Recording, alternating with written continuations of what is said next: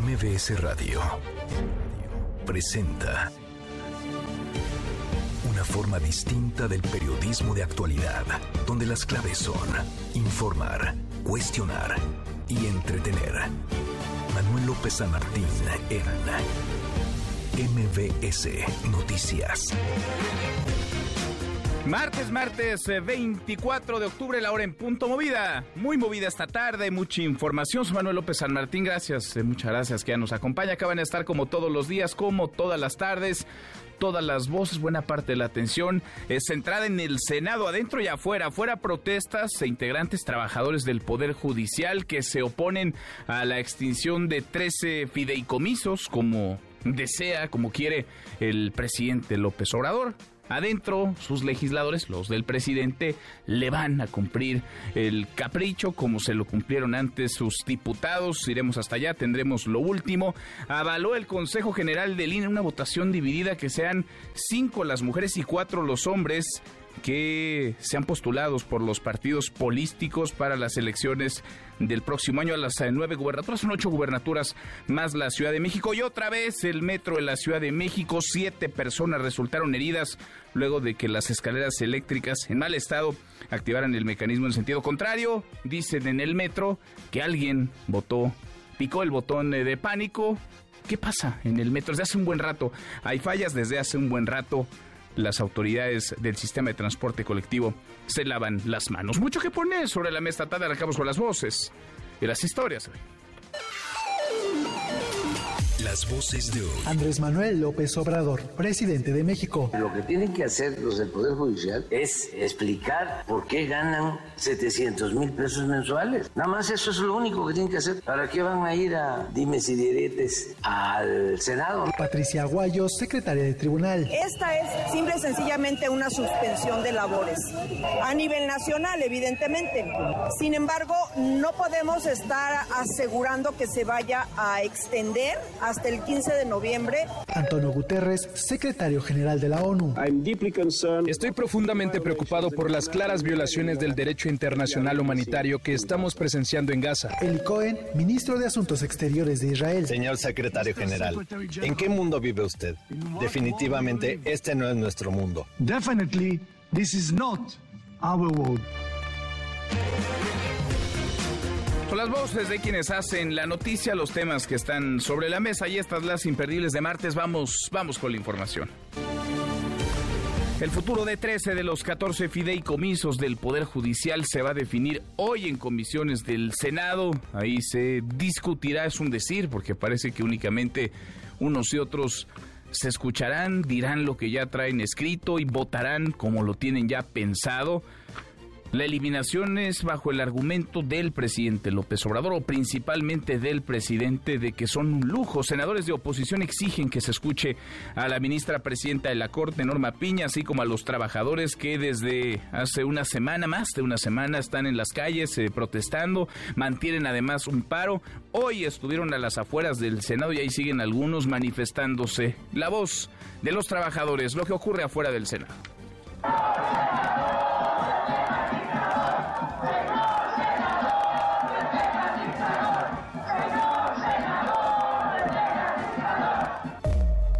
Su parte, el presidente López Obrador dijo que en la discusión por los fideicomisos no hace falta la intervención de la ministra presidenta, con quien trae pleito, el presidente trae pleito desde hace rato con Norma Piña.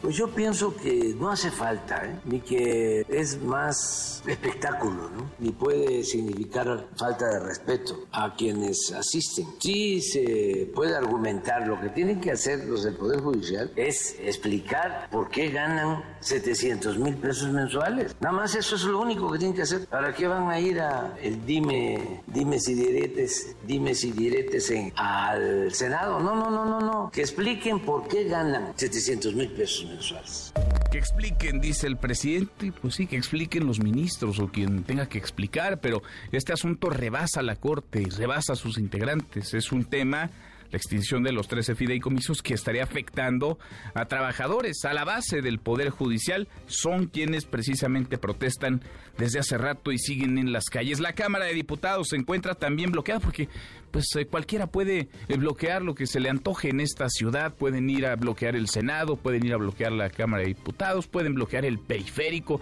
pueden bloquear la salida a Cuernavaca, pueden bloquear lo que se les antoje. Está bloqueada la Cámara de Diputados en su totalidad por maestros y trabajadores de colegios de bachilleres y otras instituciones técnicas que le exigen al presidente reanudar el diálogo con el fin de regularizar su situación laboral.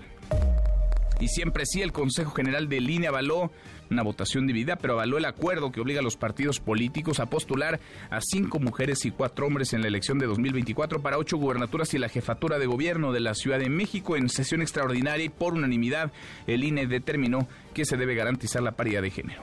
A propósito, del presidente dijo que se está atendiendo la situación en Guerrero tras la masacre de 13 policías del municipio de Coyuca de Benítez. Mataron al secretario de seguridad del municipio. Mataron también al director de la policía y acribillaron a nueve elementos, más once policías en total fueron asesinados.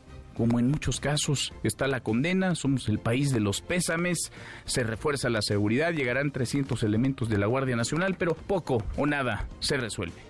Muy lamentable lo de Coyuca de Benítez, prácticamente una emboscada a policías en Coyuca. Vio un abrazo sincero, cariñoso a los familiares de los policías. Duele mucho cuando pierde la vida un ser humano, sea policía que cumple con su responsabilidad o cualquier persona, cualquier persona. Pero sí lo estamos eh, atendiendo. Hay un despliegue ahora allá de la Guardia Nacional de alrededor de 300 elementos. El país de los abrazos, el país de los pésames, el país en el que asesinan policías y no pasa nada. ¿Qué tan rebasada está la autoridad que acribillan, que son capaces de masacrar los delincuentes a 11 policías, policías que no pueden defenderse a sí mismos, que no pueden cuidar de sí mismos. ¿Cómo harán para cuidar a los ciudadanos? Otra vez el metro de la Ciudad de México, siete personas resultaron heridas luego de que las escaleras eléctricas en mal estado activaran el mecanismo en sentido contrario, lo que provocó la caída de las personas que ahí se encontraban en plena hora pico. Por si fuera poco, el metro formó en un comunicado que la culpa fue de un usuario, un usuario que habría accionado el botón de emergencia. En temas internacionales, ojo con lo que ocurre entre Hamas e Israel, escala el conflicto en Gaza, la franja que está viviendo una de las noches más sangrientas desde que inició la guerra, hace 18 días tras los ataques terroristas de Hamas el pasado 7 de octubre, cerca de 700 personas habrían muerto tras los bombardeos realizados por Israel, según informó el Ministerio de Salud de Gaza. De confirmarse este dato, el número de muertos podría llegar a los 6.000. Por su parte, Estados Unidos teme que Israel no tenga claros sus objetivos sobre la invasión terrestre en Gaza, la cual se ha retrasado por la presión internacional. Esto de acuerdo con el periódico The New York Times. El ejército israelí quiere que el primer ministro Benjamin Netanyahu apruebe la invasión, pero aún no está claro qué harán después. Y en las buenas, porque como cada tarde, claro que tendremos buenas noticias, querido Memo Guillermo Guerrero, ¿cómo estás? Querido Manuel, ¿cómo estás? Pues no muy de buenas, no muy de buenas, porque yo siempre paso por el Metro Polanco y ahora me espanté de que se, fueron para atrás. Sí, sí, tú eres eh, asiduo. Asiduo usuario. Y usuario. Estoy un poco molesto, estoy un poco harto, harto. Lo bueno es que es martes no le vayas, No le vayas a ver apachurrado tú el botón de pánico. No, nunca, mi querido Manuel, nunca. Me puedo caer, eso sí suele pasar. Eso sí.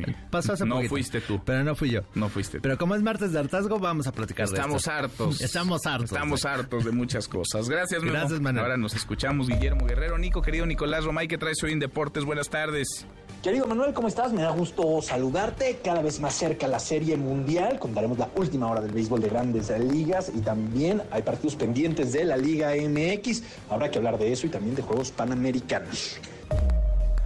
Hasta aquí el resumen con lo más importante del día. Ya lo escuchaba en línea aprobado, un acuerdo para que los partidos políticos, todos, postulen a cinco mujeres y cuatro hombres para las gubernaturas en las elecciones de 2024. El INE ha decretado que la paridad de género funcionará así, se ejecutará así en las elecciones del próximo año. Cinco mujeres, cuatro hombres. Y hay toda una discusión sobre si tiene o no facultades el Instituto Nacional Electoral para definir sobre los ciudadanos de alguna entidad si debe ser varón o mujer quien aspire a gobernarles. O si tendrían que ser los más capaces, los más eh, calificados independientemente del género. Ahora, todo esto en el marco de las encuestas que lleva a cabo ahora Morena para elegir a quienes serán sus coordinadores estatales de los comités en defensa de la transformación y virtuales candidatos a las gubernaturas.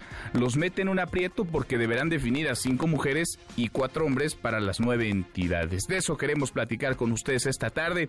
¿Es correcto que el INE imponga estos criterios, sí o no? Opine arroba MBS Noticias, nuestro WhatsApp 5524 99125, viene el teléfono en cabina 5166 1025. Ahora volvemos al tema antes, calientito el ambiente, afuera y adentro, en el Senado por la extinción de fideicomisos, 13 fideicomisos del Poder Judicial, mientras continúa el paro de trabajadores de este poder. Oscar Palacios, Oscar, buenas tardes, ¿cómo te va?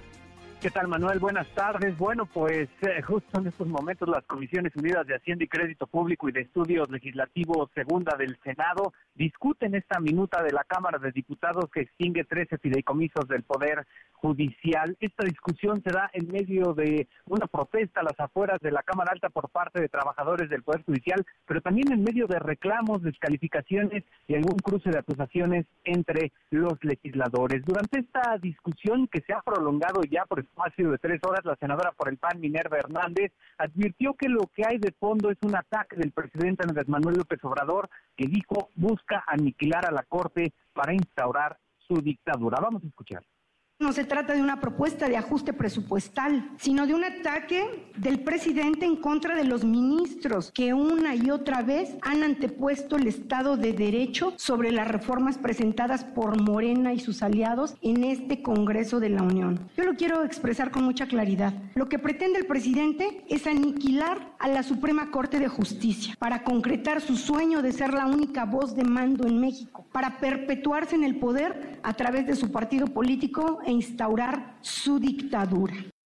Y bueno, este tipo de señalamientos han marcado la tónica por parte de la oposición durante el debate. Hay que destacar también que en medio de la discusión, los senadores recibieron al secretario general del Sindicato de Trabajadores del Poder Judicial, Gilberto González, quien expuso la situación de los 13 fideicomisos que se pretende desaparecer. Aclaró que ninguno de los fideicomisos paga sueldos o beneficios a ministros, jueces o magistrados, salvo los retiros complementarios que están ya contenidos en la ley, por lo que cuestionó si la decisión de extinguirlos es política o técnica. Vamos a escuchar.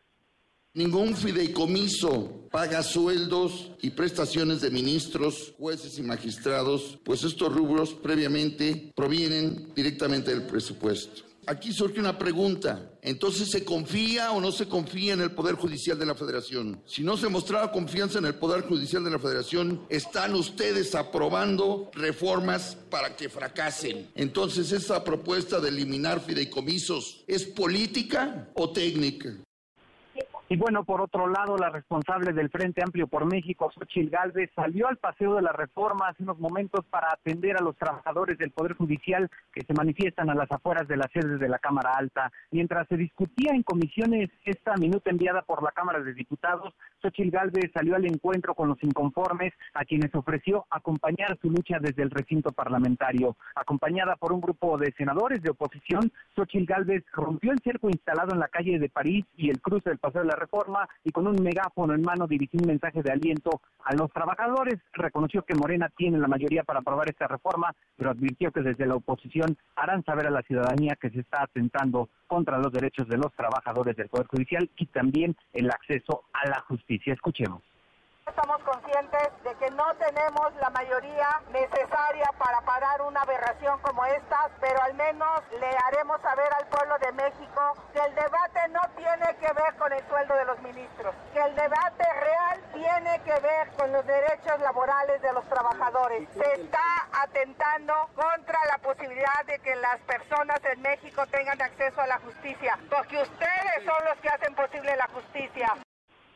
Y bueno, en este marco, senadores del PAN y PRI advirtieron que en el fondo Morena sabe que esta medida será frenada, pero su apuesta, señalaron, es disminuir al Poder Judicial y tomar el control del mismo. Manuel, parte de lo ocurrido aquí en el Senado de la República. Bueno, pues andan eh, calientitas las cosas y ya es previsible, muy previsible lo que va a ocurrir. Morena y sus aliados, PT, Partido Verde, van a avalar la extinción de estos fideicomisos.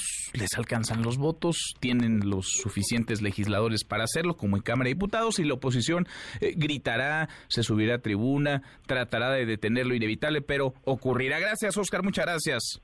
Hasta luego, buenas tardes. Hasta muy pronto, muy buenas tardes. Eso adentro, afuera, las protestas. Alberto Zamora, Alberto, ¿cómo te va? Muy buenas tardes. ¿Qué tal, Manuel? Muy buenas tardes. Así es, pues trabajadores del Poder Judicial Federal se están manifestando prácticamente desde antes de las 8 de la mañana afuera del Senado de la República en demanda de que pues se detenga la eliminación de los fideicomisos que van a afectar a sus pretensiones.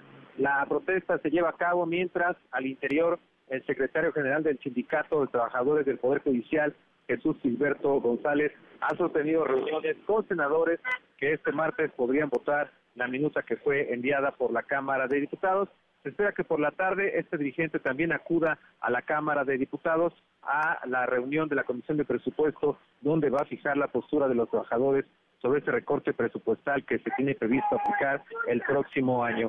Eh, tuvimos oportunidad de platicar con Patricia Aguayo, una de las integrantes de este grupo que está encabezando este movimiento y bueno, reconoce que algunos trabajadores han propuesto extender... ¿Se nos fue, Alberto? A ver si lo recuperamos, a ver si podemos recuperar la comunicación. Así una mañana eh, muy movida, muy intensa las afueras del Senado, adentro ni se diga, pero la presión afuera porque son cientos, si no es que miles de trabajadores quienes se encuentran ahí eh, alzando la voz, tratando de detener, insisto, lo que luce inevitable, la extinción de estos 13 fideicomisos. Alberto, a ver, te seguimos escuchando, Alberto Zamora. Ahí estás, ahí estás, ahí te oímos bien, Alberto de repente se escucha, se, rompió la señal. Te decía que eh, tuvimos oportunidad de platicar con Patricia Guayo, integrante de este grupo que está encabezando este movimiento. Ella dice que algún, algunos eh, trabajadores están manifestando la intención de que sea hasta el 15 de noviembre este paro, pero que finalmente la, la discusión a fondo de si se continúa o no con este paro nacional, pues va a depender de una decisión colegiada que se va a tomar una vez que pues, concluya todo el proceso legislativo aquí en la en el Senado de la República. Escuchemos lo que menciona. Bien, gracias Alberto, muchas gracias. La huelga tiene unas circunstancias distintas y unos efectos diferentes. No, esta es simple y sencillamente una suspensión de labores a nivel nacional, evidentemente. Sin embargo, no podemos estar asegurando que se vaya a extender hasta el 15 de noviembre porque es una decisión que no vamos a tomar nosotros, ni el grupo de trabajadores que estamos coordinando esto, ni tampoco solo los líderes sindicales. Esto es un consenso. Manuel, parte de lo que está sucediendo esta tarde aquí Ahora sí. Gracias, eh, muchas gracias Alberto. Gracias. Muy buenas tardes. Volvemos contigo en un rato más porque se siguen moviendo las cosas. El presidente de nuevo atizando contra el Poder Judicial, contra los trabajadores. Él se centra en los ministros de la Corte, pero en realidad la afectación, el daño estaría siendo para muchos, para miles, para decenas de miles de trabajadores. Rocío Méndez, parte de la mañanera. ¿Cómo te va, Rocío? Muy buenas tardes. Muy buenas tardes, Manuel. Y esta mañana el presidente Andrés Manuel López Obrador se concentró en esta polémica en torno al posible diálogo por la extinción de estos 13 fideicomisos al Poder Judicial entre la presidenta de la Suprema Corte de Justicia de la Nación, la ministra Norma Piña, y los senadores. Vamos a escuchar a la presidenta de la República. No hace falta, ¿eh? es más espectáculo, ¿no? Lo que tienen que hacer los del Poder Judicial es explicar ¿por qué ganan 700 mil pesos mensuales? Nada más eso es lo único que tienen que hacer. ¿Para qué van a ir a el dimes y diretes al Senado? No, no, no, no, no. Que expliquen por qué ganan, además del sueldo, tantas prestaciones. Y que expliquen por qué hay tanta corrupción en el Poder Judicial. ¿Por qué liberan a delincuentes del crimen organizado y de cuello blanco? ¿Por qué nunca han hecho nada en beneficio del pueblo? Nada y solo se han dedicado a legitimar los robos de la pandilla de rufianes que malgobernaba México. Eso es lo que tienen que explicar. Pero no hace falta que vayan al Senado a exponerse a que les falten el respeto. Manuel, el reporte del momento. Gracias, eh, muchas gracias, Rocío. Buenas tardes. Muy buenas tardes. ¿Cuántos, cuántos ganarán 700 mil pesos? ¿Cuántos de quienes están a las afueras del Senado? ¿Cuántos de quienes han alzado la voz? ¿Cuántos de quienes piden no extinguir estos 13 fideicomisos? ¿Cuántos de quienes con argumentos, con razones, tratan de que les escuchen, de encontrar oídos receptivos? ¿Cuántos? ¿Y cuántos realmente han sido considerados por el presidente López Obrador? ¿Cuántos han sido considerados y escuchados eh, por Morena y los partidos aliados? Porque la planadora ahí va y la planadora alcanza para que extingan todos estos fideicomisos, para que Morena, PT y Partido Verde, como lo hicieron ya en Cámara de Diputados, repitan la dosis en el Senado. Pero entre las patas se están llevando a una buena parte de los trabajadores de base. No son, diría el presidente López Obrador, los machuchones, no son los altos mandos, no son únicamente los ministros de la Corte, no son los magistrados, no son los secretarios de acuerdo, son personal de tribunales, de juzgados, son personas que tienen años en el Poder Judicial y que ahora están viendo vulnerados sus derechos. Eso, eso en lo que toca a la arena del Senado, lo que se discute hoy, volveremos allá. También en Cámara de Diputados hay protestas, manifestaciones, ya está bloqueo. Angélica, Melina, Angélica, ¿cómo te va? Muy buenas tardes. Hola Manuel, muy buenas tardes, gusto saludarte también. Saludos a los amigos del auditorio. Desde muy temprano, aproximadamente las 8 o 9 de la mañana, la Cámara de Diputados quedó bloqueada por completo. Son integrantes del Frente Nacional de Sindicatos de Educación Media Superior los que se están manifestando a las afueras de San Lázaro con sus lonas y sus pancartas, también sus cartulinas, Manuel. De plano cerraron todos los accesos al recinto parlamentario y esto ha impedido que inicie la sesión ordinaria de este martes. Incluso, pues ya están planeando los líderes parlamentarios y la mesa directiva suspender las actividades en el Pleno porque no hay condiciones para ingresar al recinto, nadie entra, nadie sale. El eh, presidente colegiado de este Frente Nacional de Sindicatos de Educación Media Superior explicó que el bloqueo a la Cámara de Diputados va a continuar esto hasta que haya respuesta positiva de los diputados federales que, mm, recordó, desde hace más de un año, desde hace dos años, se comprometieron a impulsar las demandas de basificación y de eh, pues regularización de la situación laboral de los más de 120 mil trabajadores de la educación media superior en lo que tiene que ver con las escuelas técnicas y a los que se les prometió atender sus demandas, pero aún no hay ninguna respuesta en concreto. Escuchemos a Ramón Gastelum, que es el presidente colegiado de este frente que está bloqueando San Lázaro. Es lo que le pedimos ahorita a la Comisión de Educación. Esperemos que tengamos respuestas. De no tener respuestas eh, inmediatas en, esto, en, esto, en estas horas, pues va a continuar el bloqueo de la Cámara de Diputados. Y como les digo, nos tenemos que reunir para replegar y ver si las acciones van a continuar. Son más de 120 mil trabajadores los que tienen este problema. No es posible con 35 años de antigüedad un sistema todavía tenga outsourcing, todavía tenga trabajadores sin una basificación. Manuel, los manifestantes dicen que son cinco mil personas las que están bloqueando en la entrada a San Lázaro. La manifestación se está llevando a cabo de manera pacífica y bueno, pues aunque la presidenta de la mesa directiva, Marcela Guerra, que salió a verlos un momento para ofrecerles mesa de diálogo y que pues pudieran permitir el acceso al recinto, ella consideró que esta situación pues no es nada sorprendente. Los diputados ya están acostumbrados a que cada aprobación del presupuesto se bloquea el recinto y nadie se tiene que espantar. Vamos a escuchar a la diputada Guerra Castillo. Pues hay este tipo de manifestantes y esto es, esto es el inicio, faltan mucho más. Y es la forma en que buscan hacer un ejercicio de presión para ser escuchados por los diputados. Entonces nosotros nuestra tarea es escuchar a la gente, recibir sus pliegos petitorios, atenderlos y en la manera de lo posible poder ver si se puede eh, pues eh, solventar sus necesidades. Entonces aquí lo que hay que hacer es nada más darle seguimiento a todo esto. Esto es lo primero. Tenemos que estar acostumbrados a ello, no hay que alarmar y aunque la diputada Guerra Castillo confió en que sí habría sesión el día de hoy, los líderes parlamentarios se tuvieron que ir a sesionar, Manuel, a una sede alterna, a un restaurante muy cercano a la Cámara de Diputados, donde están pues ya planeando la convocatoria al día de mañana se suspendería la sesión de hoy, más bien ni siquiera inició, Manuel, y pues se convocaría a trabajos ordinarios el día de mañana en modalidad semipresencial hasta antes la imposibilidad de entrar al recinto y de que las condiciones que en este momento eh, persisten en San Lázaro se mantengan hasta el día de mañana, es decir, pues que todavía siga bloqueado y que los congresistas no puedan ingresar para trabajar formalmente en el recinto parlamentario. Acá seguimos pendientes, Manuel. Bueno, el método de protesta como mecanismo también de extorsión. Gracias, eh, muchas gracias, Angélica. A ti, hasta luego. Hasta muy pronto, muy buenas tardes y desde luego como método de presión. La hora con 25, casi llegamos a la media pausa, volvemos, volvemos, hay más. Siga a Manuel López San Martín en redes sociales. Twitter, Facebook y TikTok. M. López San Martín. Continúa con la información con Manuel López San Martín en MBS Noticias. MBS Noticias con Manuel López San Martín. Continuamos. Seguimos casi, llegamos a la media la hora con 28. El INE ha avalado un acuerdo que obliga a obligar a los partidos políticos a postular a cinco mujeres y cuatro hombres en las elecciones a gubernaturas, nueve gubernaturas, son ocho en realidad, más la jefatura de gobierno en 2024. René Cruz, René, ¿cómo te va? Buenas tardes.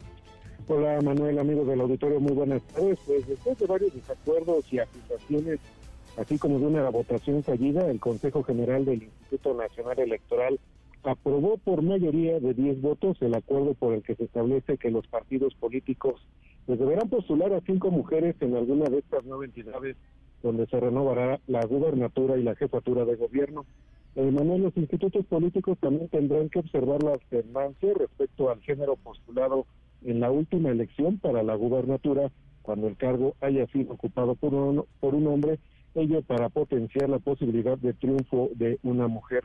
Al término de esta sesión, que duró escasa media hora, Manuel, la presidenta del INE, Guadalupe Tadei, se congratuló por la aprobación del acuerdo al argumentar que el tema de las mujeres no es un asunto de moda. Escuchemos.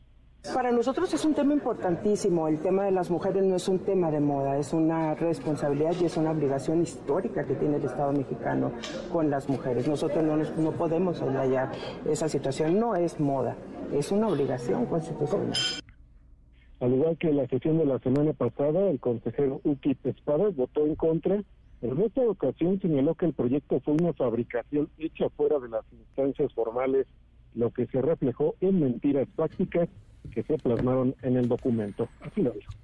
Esto es simple y sencillamente una mentira fáctica. El proyecto que hoy tenemos a la vista nunca pasó por las Comisiones Unidas ni por las reuniones de trabajo con los partidos políticos. Eso ocurrió con el proyecto que se discutió la semana pasada y que fue sorprendentemente votado en contra por una mayoría de este Consejo.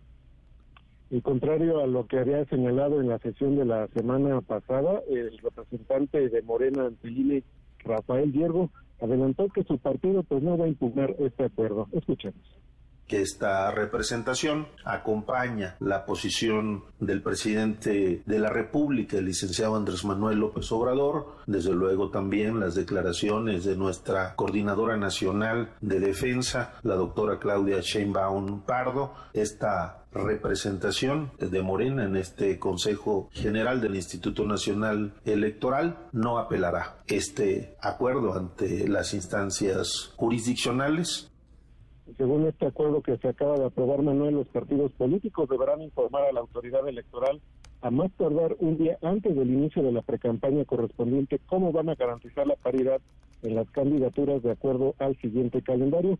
El 4 de noviembre para el caso de la Ciudad de México, Jalisco y Yucatán, 14 de noviembre Tabasco, 24 de noviembre Guanajuato y Morelos, 24 de diciembre Puebla, el 1 de enero del 2024 Veracruz. Y el 21 de enero Chiapas. Manuel, reporte que tengo. Queda entonces, eh, digamos, eh, resarcida aquella muy penosa, muy vergonzosa votación en donde la mayoría de los consejeros y consejeras votaron en el sentido contrario al que deseaban hacerlo. En fin, estampas de la realidad surrealista a veces de nuestro, de nuestro país, de nuestra política. Gracias, René, muchas gracias.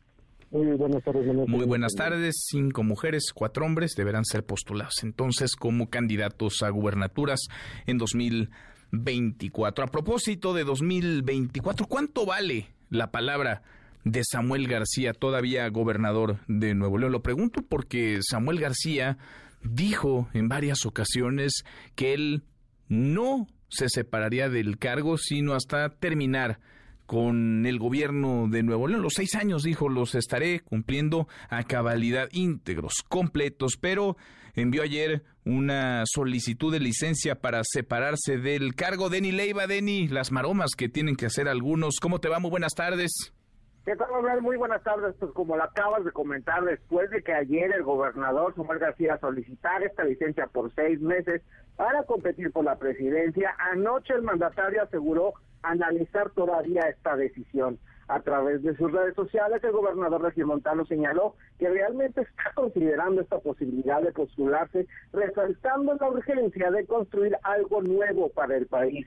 Además, el mandatario señaló que esta solicitud era necesaria como requisito legal para cumplir con esta aspiración política, aunque detalló en el texto de redes que junto a su esposa, Mariana Rodríguez Cantú, ambos van a tomar la mejor decisión en el momento que consideren apropiado. Manuel, y hoy por la mañana intentamos entrevistar a Javier Navarro Velasco, secretario general de gobierno y posible sustituto de García, quien evitó dar declaraciones sobre estas aspiraciones del Ejecutivo Estatal y de momento no hay ninguna declaración en audio por parte de las autoridades del gobierno estatal siguen como si nada de esto hubiera pasado, como si no hubieran entregado la licencia y se especula que podría ser el próximo domingo en el informe, el próximo sábado en el informe del gobernador Samuel García cuando se esté dando esta noticia de manera oficial de boca del gobernador. Bueno, pues sí, porque no no quieren hablar, ¿verdad? Ni él ni nadie de su de su gobierno, Denny. Efectivamente nadie han hablado, solo comparte el gobernador notas periodísticas sobre esta licencia, y pues nada que hay una declaración por parte del mandatario. Bueno, en fin, pues así, insisto, los malabares que algunos deben hacer. Gracias, Denny, muchas gracias. Muy buenas tardes. Muy buenas. ¿Por qué no quiere hablar? ¿Por qué? ¿Por qué no quiere hablar Samuel García, gobernador de Nuevo León? Porque probablemente volvería a mentir. Una y otra vez dijo que no se separaría del cargo una y otra vez dijo que sería un gobernador seis años completos, pero cambió ya de opinión, pidió licencia al Congreso de su estado, no le falta que se la den y falta que el sustituto sea alguien aliado cómodo para el todavía gobernador, porque la mayoría es panista y priista y muy probablemente coloquen en la posición, si se va a ir seis meses a jugar al candidato, a alguien crítico, alguien que sea un adversario político, alguien que podría solamente revisar las cuentas, la administración del propio Samuel García, sino modificar su estructura de gobierno. Tiene muy poco que ganar porque difícilmente ganará la presidencia de la República y tiene todo por perder, pero Parece que la ambición eh, gobierna ahora a Samuel García. Varias veces dijo con todas sus letras que no se iba a ir. ¿Cuánto vale su palabra? ¿Qué valor le podemos dar a los dichos de Samuel García? Que miente una y otra y otra vez. Y si le preguntamos ahora qué piensa, qué opina, quizá nos mienta. Nuevamente, esto decía hace par de años Samuel, Samuel García. Si en 2024 se da la oportunidad ¿contenderías para ser presidente de México? No hay manera, no será así porque voy a llegar muy joven. Si Dios quiere, Gonzalo, voy mi gestión va a ser de mis 33 a mis 39. No hay ninguna prisa.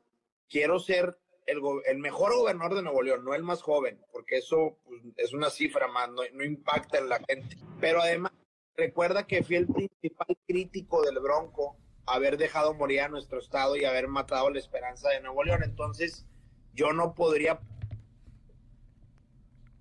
eso se lo dijo a Gonzalo Oliveros, se lo dijo en una entrevista, en un live en Instagram, a través de Facebook, con todas sus letras. No podría, no hay manera. Esto le dijo también Nabroso a Víctor Trujillo hace dos años. Entonces, yo lo que te puedo decir es que a Nuevo León le voy a cumplir, no me voy a distraer como el Bronco o a estar seis años completo y a mis 39 años de vida, que termine Dios quiera con un gran gobierno, ahí ya veremos que sí.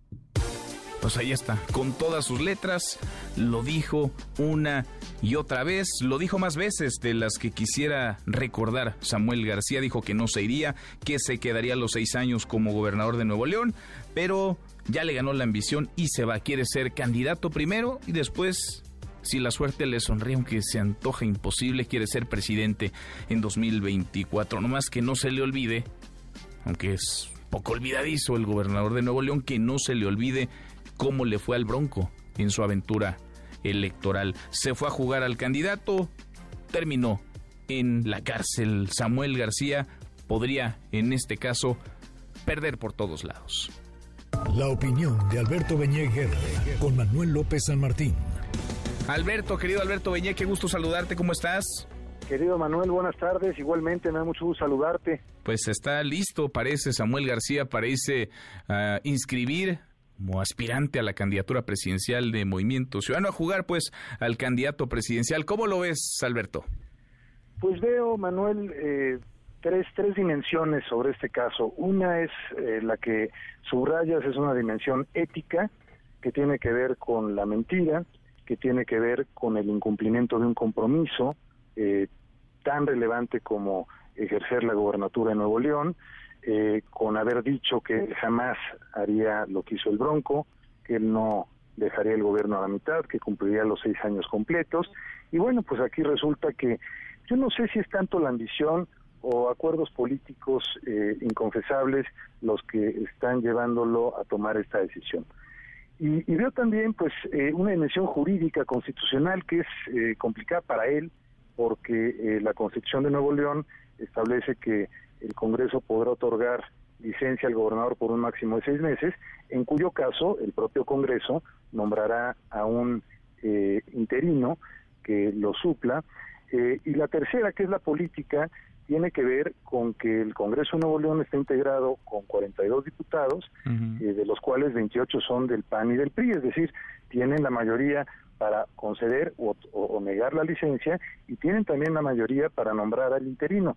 Eh, entonces, eh, en, entre estos tres eh, juegos, estas tres pistas, me parece que el asunto es opaco, enredado, confuso, y lo que revela, bueno, pues es, me parece, un juego de movimiento ciudadano y de Samuel García en la perspectiva del 24 para servir a la 4T en la contienda presidencial.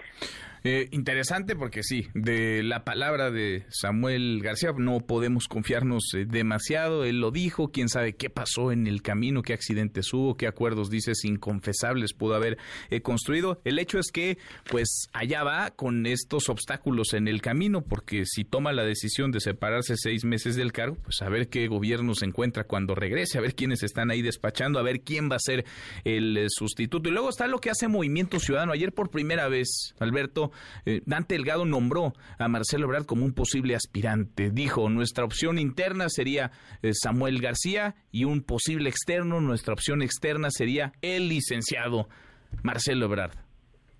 Así es, Dante Delgado eh, sigue jugando con habilidad este papel de una tercera opción, pero es claro que tanto eh, Samuel García como la remota posibilidad de Marcelo Ebrard, candidato de MC, eh, tienen eh, la intención sí de obtener votos para ese partido, pero claramente haciendo un servicio a, la 4T. Es decir, me, parece eh, muy burdo, me parece que no están contribuyendo a que haya un ejercicio abierto de contienda democrática en el que se puedan formar contrapesos en el Congreso.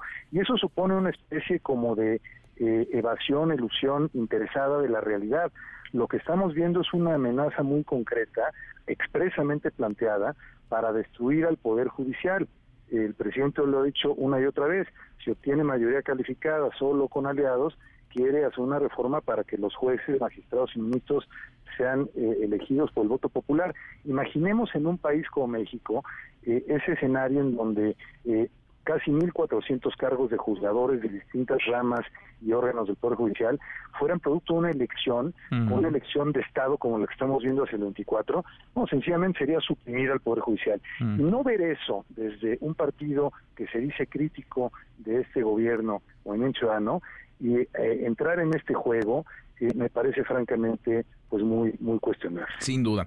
Ahora, posibilidades, es decir, Samuel García toma la decisión de irse, me imagino, porque está viendo, vaya, que es una alternativa viable el ser postulado, el aparecer en la boleta, el estar en 2024. ¿Qué hay de Marcelo Ebrard, Alberto? Porque perder, imagina perder dos veces la candidatura por dos partidos distintos en el mismo proceso electoral. Vaya manera de cerrar, ¿no? Una trayectoria política que ha sido muy próspera, la de Ebrard, un funcionario público que ha sido reconocido por propios extraños, pero que parece ha tomado malas, muy malas decisiones últimamente.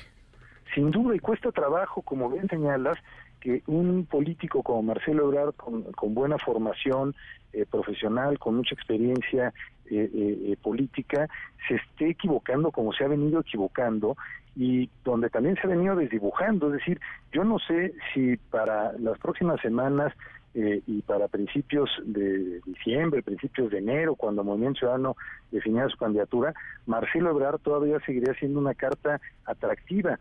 Creo que el desgaste ha sido enorme y tampoco estoy seguro que Marcelo Ebrard quisiera ir a arrancar votos al frente opositor a favor de Claudia Sheinbaum. Eh, eh, me parece, digamos, contrario a su sentir, eh, aunque en política ya vemos que caben aquí en todo el mundo, caben toda clase de acuerdos, cambios de posiciones, y entonces podría ocurrir. Lo que sí me parece es que vamos a ver una controversia jurídico-constitucional eh, eh, en, Nuevo León por esta solicitud de licencia y la eventual designación de un interino, pero también me queda muy claro que Samuel García sí está pactando eh, hacer un juego que conviene al presidente López Obrador y a la 4T. Pues sí, joven, muy joven todavía, Samuel García no llega a los 40, supera creo que los 35, apenas 35, 36 años debe tener. Y pues la palabra uno pensaría es algo muy valioso, tendría que serlo para la reputación, para la trayectoria, para el perfil, digamos, como carta de presentación de un político sobre todo, pero a Samuel García parece que eso no le preocupa, no le preocupa demasiado. Querido Alberto, qué gusto escucharte, gracias como siempre. Muchas gracias a ti, un abrazo Manuel, buenas tardes. Un abrazo grande, muy buenas tardes, es Alberto Beñé como cada semana. ¿Qué dice o qué no dice el gobernador de Jalisco, el otro gobernador de Movimiento Ciudadano, Enrique Alfaro, sobre esta licencia, la solicitud de licencia al cargo que ha pedido Samuel eh, García? El Samarta Gutiérrez, el Samarta, ¿cómo te va? Buenas tardes.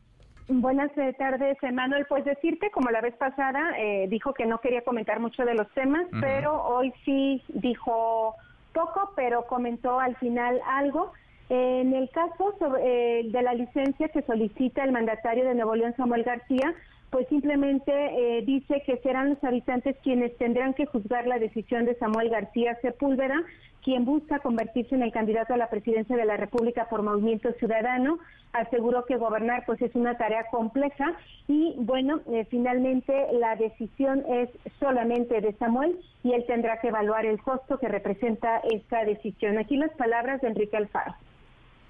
Pero creo que el tema de Samuel tiene otra lógica y, creo que es él el que tiene que calcular las cosas. Yo he visto, yo he visto que el tema allá no es menor, o sea, que la gente eh, sabe lo que significa que en un momento así se tome la decisión de separarse de su cargo, pero es un tema que tiene que procesar Samuel y que es un asunto que compete a otro estado. Ahí está lo que comentó el gobernador.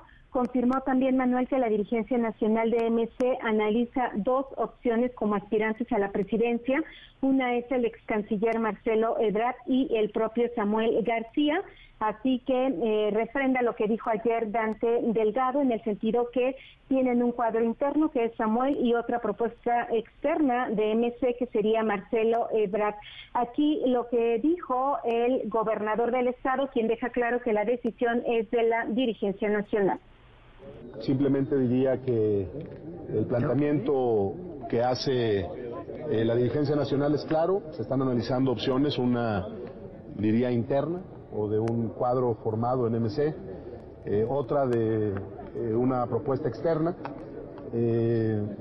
lo que puedo simplemente comentar es que el Movimiento Ciudadano siempre ha valorado ese tipo de opciones, de poder eh, apoyar la trayectoria y el trabajo de los cuadros que ahí se han formado, pero también de abrir las puertas a, nuevos liderazgos. Entonces, es un tema que tendrá que decidir la dirigencia nacional, Ahí están eh, las palabras del gobernador de Jalisco, quien insistió, Manuel, que bueno, él no quiere hablar de temas políticos nacionales, que, eh, bueno, él está concentrado en su gobierno, pero sí está muy al pendiente del proceso interno aquí en Jalisco, donde también ya se están buscando decidir algunos espacios para su gente cercana, mm. para el equipo político que finalmente representa eh, a Movimiento Ciudadano aquí en Jalisco. Oye, Elsa Marta, pero entonces, a ver, porque ya me perdí. Enrique Alfaro, ¿sigue en Movimiento Ciudadano? Porque había dicho que, prácticamente pintaba su raya y se iba. ¿Sigue o ya no sigue en Movimiento Ciudadano? Pues todos estamos confundidos, Manuel, porque sí lo ha dicho dos, tres veces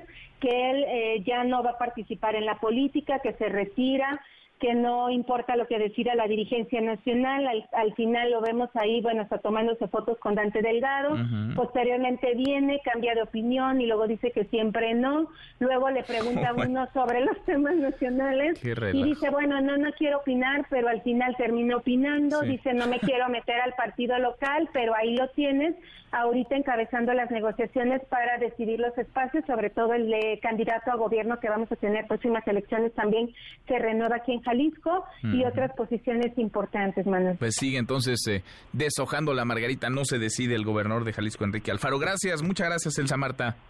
Al pendiente, buenas tardes. Muy buenas tardes. Por cierto, en comisiones, el Congreso de Nuevo León le ha dado 24 horas a Samuel García para aclarar su solicitud de licencia. Y es que lo que mandó, pues no, no lo pueden procesar tal y como él lo envía, porque él quería que designaran sustituto a su secretario de gobierno, cosa que no es posible porque la solicitud que él está pidiendo para separarse del cargo es por seis meses y el cargo de gobernador sustituto para que fuera entregado al secretario de gobierno tendría que ser la licencia por únicamente 30 eh, días. Una modificación constitucional que además, a la constitución del Estado de Nuevo León, que además impulsó el propio Samuel García. La hora con 48. Pausa, volvemos, volvemos, hay más. Redes sociales para que siga en contacto: Twitter, Facebook y TikTok. M. López San Martín. Continúa con la información con Manuel López San Martín en MBS Noticias. Ya estamos de regreso. MBS Noticias con Manuel López San Martín. Continuamos.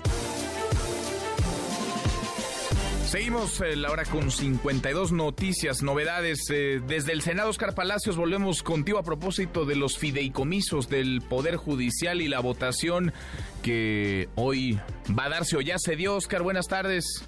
¿Qué tal, Manuel? Buenas tardes. Bueno, pues de entrada ya avanza en comisiones esta minuta de la Cámara de Diputados que extingue 13 fideicomisos del Poder Judicial. Con el voto mayoritario de Morena y sus aliados políticos, las comisiones dieron ya luz verde al proyecto enviado por la Cámara de Diputados, esto en medio de un acalorado debate en el que la oposición advirtió que impugnará esta medida. Durante la discusión, la senadora por el PAN, Minerva Hernández, advirtió que lo que hay de fondo es un ataque del presidente Andrés Manuel López Obrador, que dijo busca aniquilar a la Corte para instaurar su dictadura. Vamos a escuchar.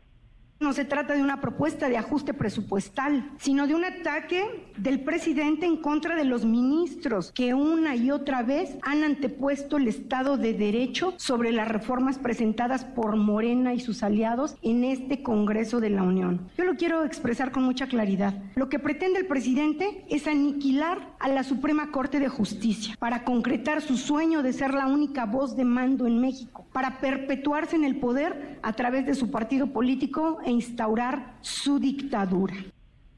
En tanto, la senadora por el PRI, Claudia Edita Naya, advirtió que con la extinción de los fideicomisos se podría afectar la operatividad del Poder Judicial y la justicia cotidiana, esto en perjuicio de los más pobres. Vamos a escuchar.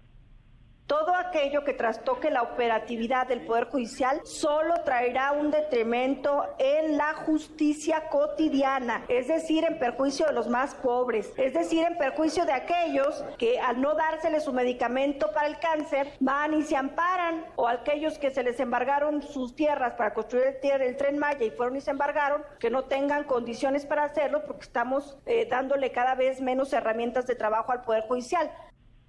Por su parte, el senador del Grupo Plural, Gustavo Madero, destacó que no se puede avalar la extinción de los fideicomisos solo por capricho o a manera de venganza. Escuchemos No se puede extinguir un fideicomiso así nomás por capricho, porque la Suprema Corte se le quiere enviar a la Suprema Corte de Justicia un mensaje de que no esté actuando y votando de manera distinta a como el presidente de la República lo quiere. Esto lleva dedicatoria, lleva una dedicatoria porque sabe que se va a perder. Este, el hacerlo así, el hacerlo mal, lo único que se está queriendo es confrontar a un poder. Los señalamientos de la oposición, en particular los que hablaban de una dictadura, no fueron del agrado del morenista Cristóbal Arias, quien calificó las críticas de torpes y consideró un despropósito estar escuchando sandeces. Así lo dijo. Yo creo que cuando se llega a la ligereza e irresponsabilidad de hasta utilizar términos sobre dictaduras, en fin, pues es caer justamente en una irresponsabilidad y entonces no se estaría aquí expresándose tan torpe y ridículamente haciendo esa, esa serie de señalamientos que no corresponden a la realidad política que se vive en el país. Considero que es un despropósito estar escuchando estas sandeces. Al final, como se esperaba, Morena impuso su mayoría y aprobó este dictamen que se turnó ya a la mesa directiva para que sea discutido en las próximas horas por el Pleno de la Cámara Alta. Manuel, lo ocurrido en el Senado de la República. Bueno, pues sí, una película que estaba eh, cantada con el guion más que escrito y cada quien cada quien actuando, cada quien desempeñando el papel que le toca. Gracias, eh, muchas gracias, Oscar. Hasta luego, Manuel. Hasta muy pronto. El Senado hará lo mismo que la Cámara de Diputados. Le va a dar el tiro de gracia a estos fideicomisos, 13 de 14 fideicomisos, porque es deseo, si no es que capricho del presidente López Obrador. Y ahí no se agotará el tema. Llegará, curiosamente, a la Corte. Llegará al Poder Judicial y el Poder Judicial decidirá sobre los fideicomisos del Poder Judicial. Los numeritos del día. Citlali Sainz, Citlali, qué gusto saludarte, ¿cómo estás?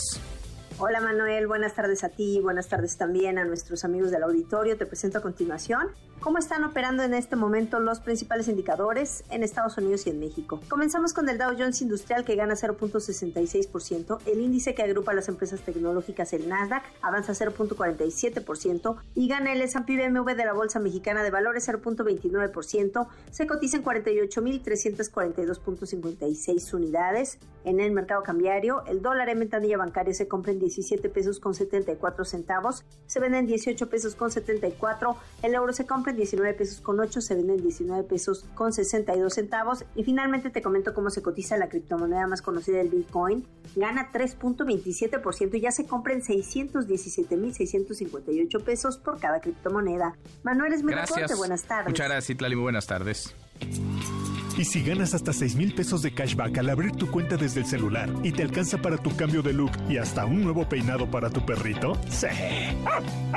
Ábrela ya y descubre cómo ganar más, si es posible, con HSBC. Consulta más información en www.hsbc.com diagonal HSBC presenta Economía y Finanzas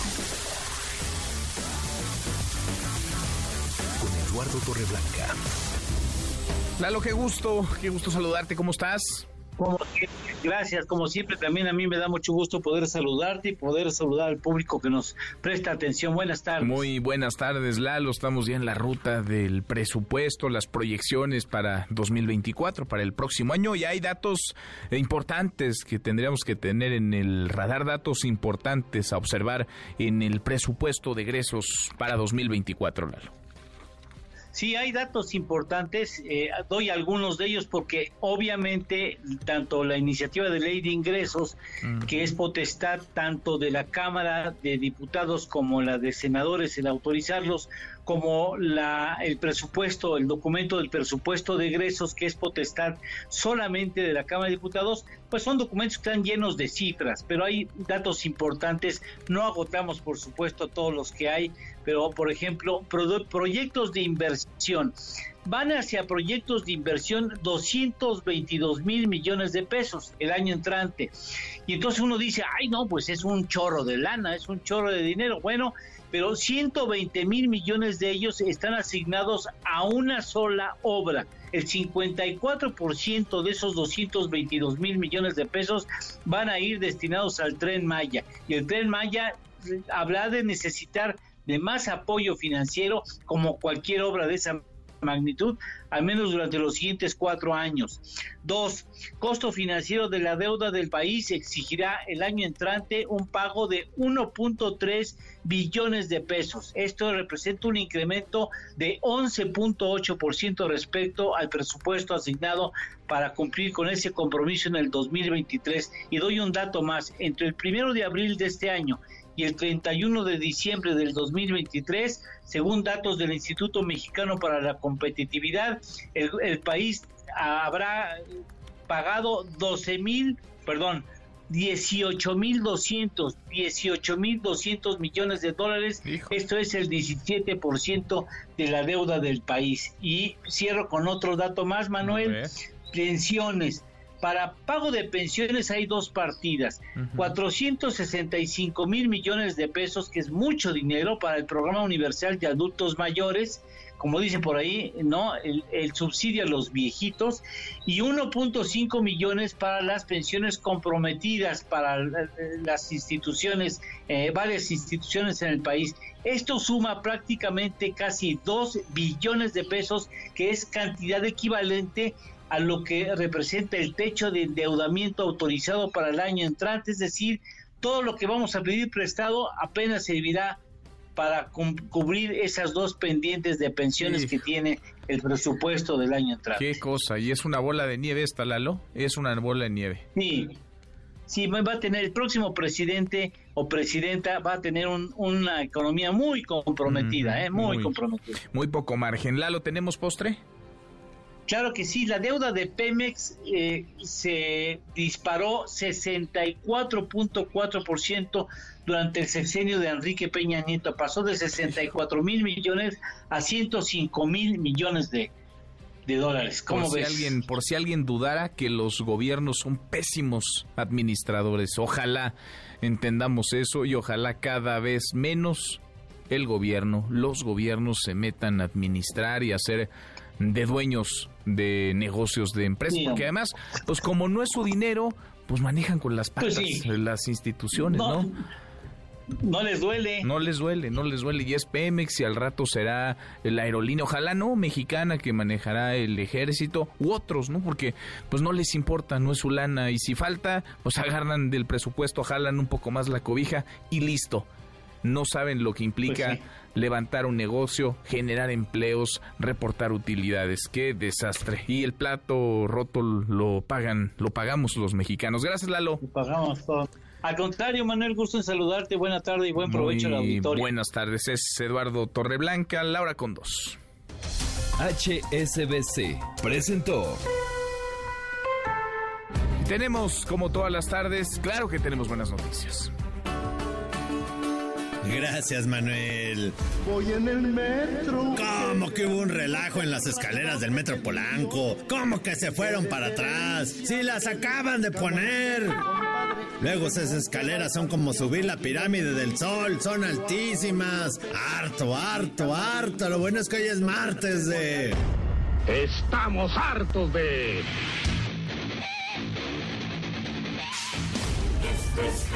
De no saber de qué disfrazarnos para Halloween. Falta una semana y todavía no sé de qué disfrazarme. Ya no está de moda el Freddy Krueger ni las mujeres vampiro. Bueno, pues este año los disfraces más buscados son los siguientes. Merlina Adams por la serie de televisión. Barbie, presa no asusta, nomás se puso de moda. La sirenita con su cara de angelito pero cola de pescado. Una troca salió de Durango. Y por supuesto la monja de la feria. Todavía faltan unos días, seguiremos informando.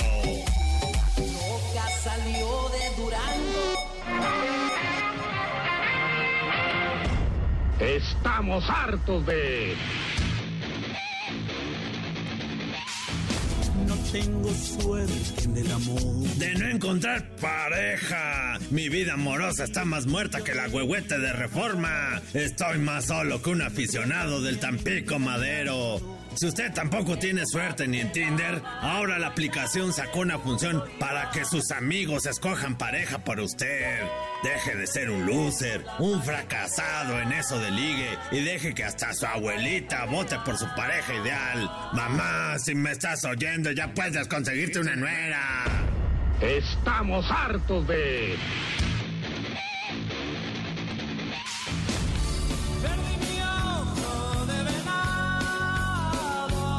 De atraer el mal de ojo. Ya ve que hay un montón de gente envidiosa por ahí que nomás lo ven a uno guapo, alto, güero y musculoso y ya te echan la salación. Si usted es de esos como yo, acérquese este 29 de octubre a la gran carpa de las brujas. Vuelan las brujas. Que son brujas egresadas de la brujería Salem de Black Queen Society. O sea, brujas certificadas para que le ayuden. Capaz de que en una de esas sale volando con su escoba. Vaya a visitarlas en la colonia Narvarte. A ver si en una de esas no se encuentra su suegra.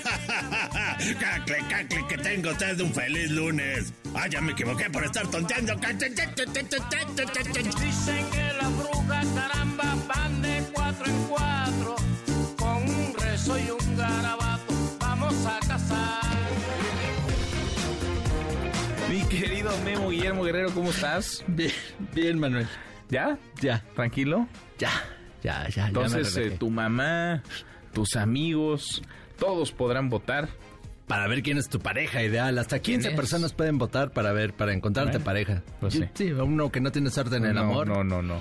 Pero ya, ya sacó esta aplicación la función para que, para que te consigan Para que no ideal. te quedes solo este Halloween. Sí, y eh, todavía estamos buscando ahí nuestro disfraz de Halloween para la próxima semana. Yo creo que el mío va a ser la monja de la feria. Ah, que ¿sí? está muy famosa. Está muy famosa. Voy a venir yo creo que un día aquí disfrazado. de Hay monja. otros que no cambian, ¿no? Que no pasan de moda. Sí. eh, O todavía, a ver, todavía hay quien se disfrazará de Drácula y de, yo creo de ya- brujita, ¿ya, no? Yo creo que ya no. Yo ¿Ya creo no? que de fantasma tampoco ya nadie se disfraza. ¿De Ni la del- momia? Ni del juego de, de la momia, no. de con la momia, no. Con un montón de de. Alguna vez yo creo que mi mamá me disfrazó de la momia con papel de baño. Pero éramos muy pobres, mi querido Manuel. No, bueno. Nos robamos el papel. Qué barbaridad. Qué Ya. barbaridad, qué barbaridad. Oye, las escaleras del metro. Ay, qué bárbaro con las Polanco. escaleras. Con las escaleras. Y el metro lavándose las manos. eh, le echa la culpa a alguien que habría picado el Y- botón de pánico. Y en serio que son altas, ¿eh? Sí, es- ¿verdad? Sí, es como la pirámide de la luna Sí. de Teotihuacán. Va uno subiendo ahí. Y de repente para atrás, de reversa, así se Sí, y además ahí es Godilandia, es aquí en el Metro Polanco, todos venimos de Godines ahí subiendo con nuestra torta de tamal. Pues sí. Así es ahí. En fin, otra En del fin. metro. Otra del metro. de la Ciudad de México. Tenemos algunos boletos, mi querido Manuel. A ver.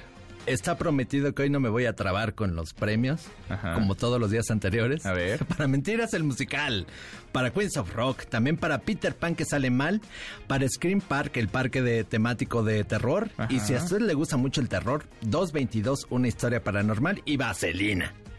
Tantos boletos que Todo tenemos eso aquí. Todos tenemos, solamente... Andas muy, andas muy generoso este martes. Escriba a premios arroba mbs.com y díganos de qué está harto. Si nos dice de las escaleras de Polanco, pues se lo creemos. Y ya con eso. Ya con eso. Bueno, mira, hoy sí.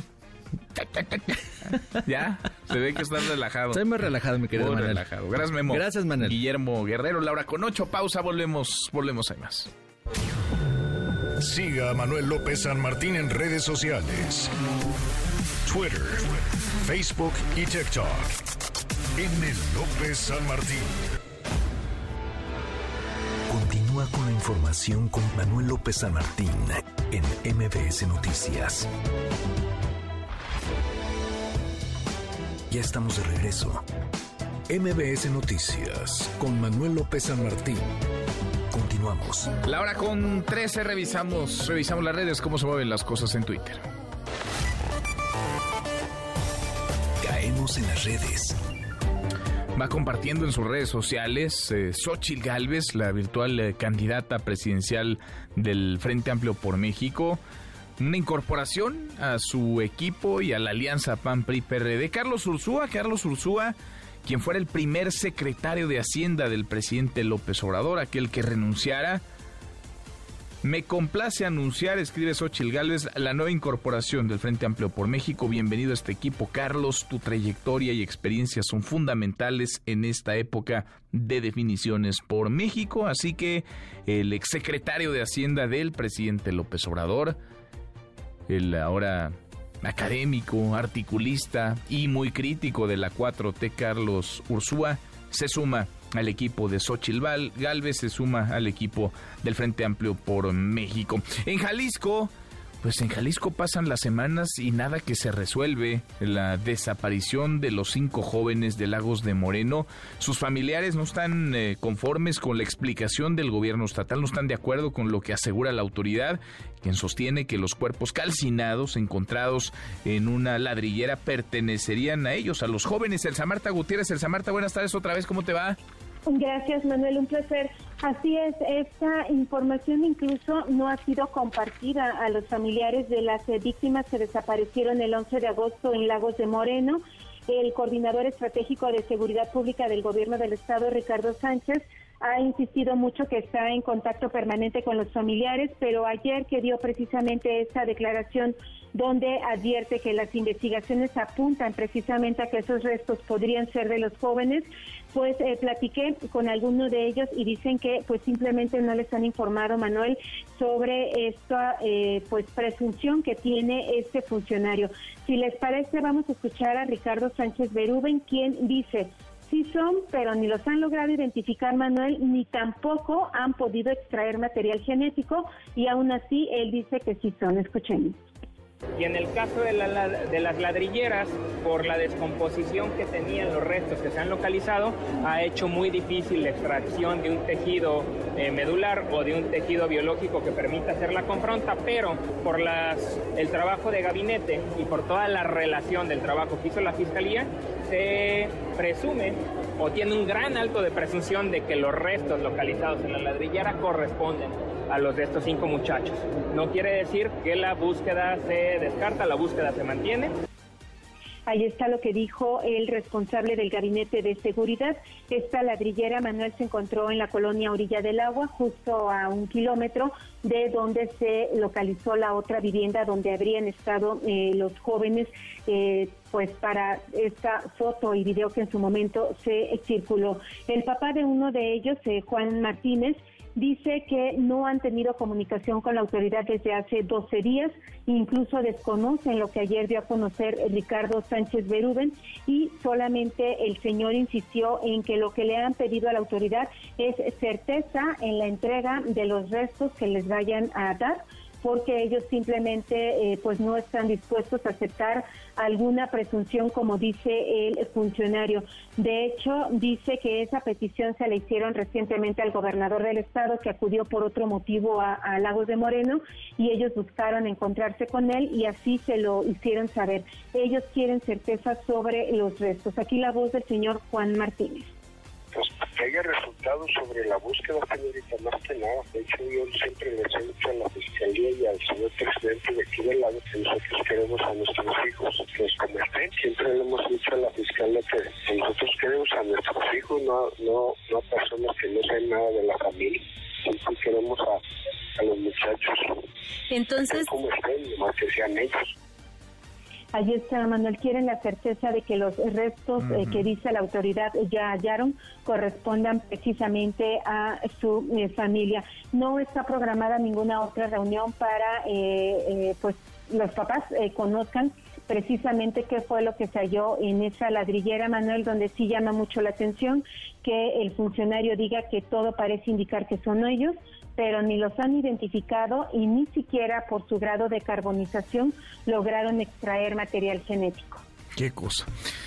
Y qué pena, ¿no? Que pasen las semanas un caso tan mediático y ni así las autoridades eh, puedan resolverlo y dar certeza a los familiares que, pues a estas alturas del partido están ya desesperados por tener eh, noticias, por saber con verdad qué pasó con sus hijos, con sus hermanos, con sus amigos. Eh, gracias y muchas gracias, Elsa Marta.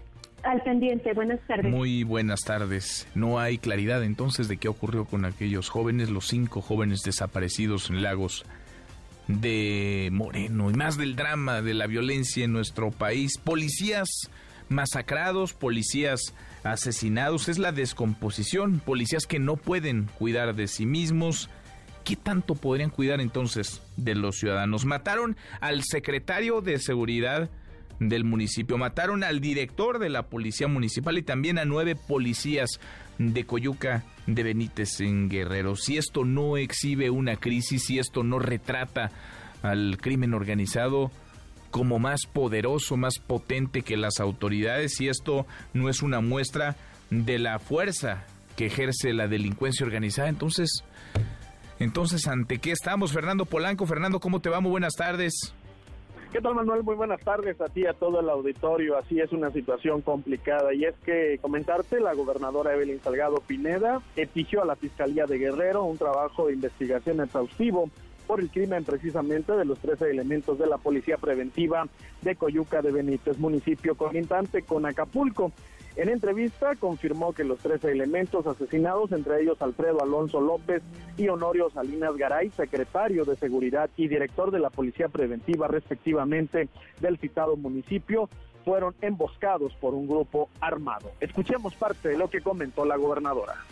Solicité esta mañana con todo el respeto institucional a la Fiscalía del Estado un trabajo de investigación exhaustivo, pero sobre todo pues un trabajo que nos lleve a dar con todos los responsables de este crimen y evitar que quede en la impunidad y por supuesto que informar de manera oportuna lo conducente para este caso. En el caso también de la Secretaría de Seguridad Pública he instruido al capitán eh, Belio Méndez Gómez que mantenga pues una estrecha comunicación y coordinación eh, con el alcalde de Coyuca, el Pacheco, para reforzar y también eh, pues para garantizar la seguridad en esta región de la Costa Grande.